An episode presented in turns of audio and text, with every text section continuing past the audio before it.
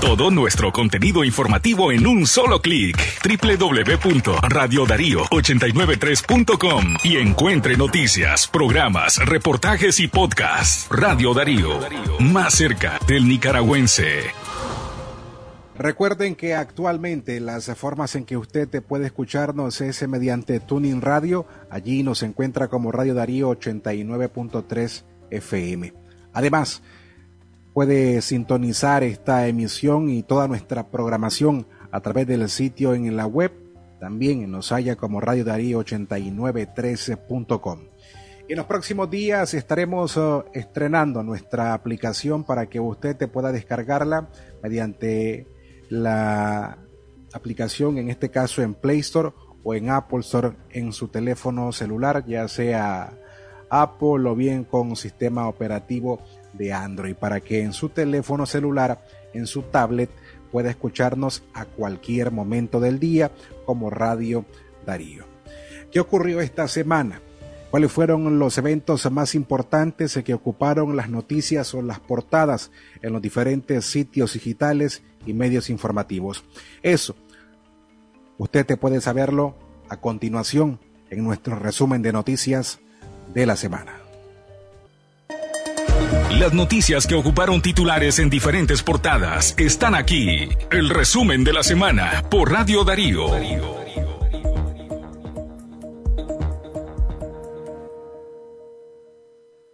Hola, ¿qué tal? ¿Cómo están? Bienvenidos. Este es nuestro resumen de noticias de la semana. Mi nombre es Francisco Torres Tapia. El sacerdote Oscar Benavides Gutiérrez, párroco de la Iglesia Espíritu Santo en Mulucucú, en la costa caribe norte, fue arrestado por la policía el domingo 14 de agosto. Gutiérrez fue el tercer sacerdote arrestado por el régimen Ortega Murillo, además del secuestro del que es víctima Monseñor Rolando Álvarez Lago y otros siete párrocos y laicos. Además, la policía del estado de Coahuila, en México, interceptó un camión cerrado para inspeccionar y encontró dentro del vehículo a 127 migrantes nicaragüenses que viajaban rumbo a la frontera con Estados Unidos, apilados en el medio de transporte. Los migrantes iban hacinados, exponiendo su vida según reporte de la Policía de México.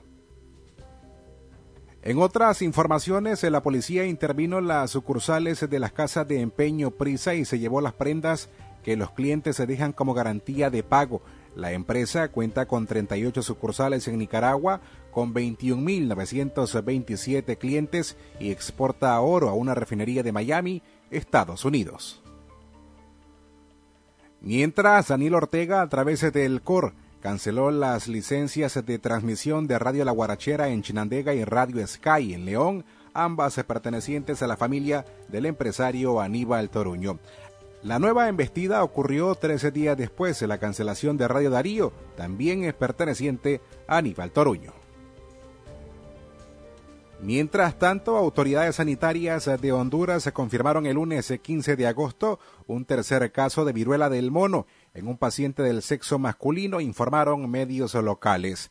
El ministro de Salud, Manuel Mathieu, expresó que el personal de salud del país centroamericano actualmente se encuentra capacitado para atender este tipo de casos.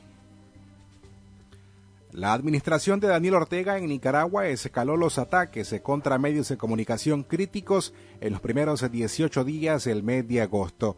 En total se contabilizan 20 medios cerrados por orden del caudillo a través del Instituto Nicaragüense de Telecomunicaciones Telcor. Sin embargo, el sistema sandinista que encabeza Ortega y Murillo ha clausurado unos 30 medios de información desde el 2014. También la firma encuestadora costarricense Sid Gallup dio a conocer el informe de la última encuesta realizada en Nicaragua, la cual refleja que un 85% de la población no simpatiza con la administración Ortega Murillo. Los mismos datos registran que el 66% de los nicaragüenses se ve irrelevante pertenecer a la izquierda o derecha. De manera extraoficial se supo que el pastor evangélico Javier Sánchez, que en una prédica dijo que Daniel Ortega había perdido su reino, por esa razón fue arrestado por la policía acusado del presunto delito de estafa.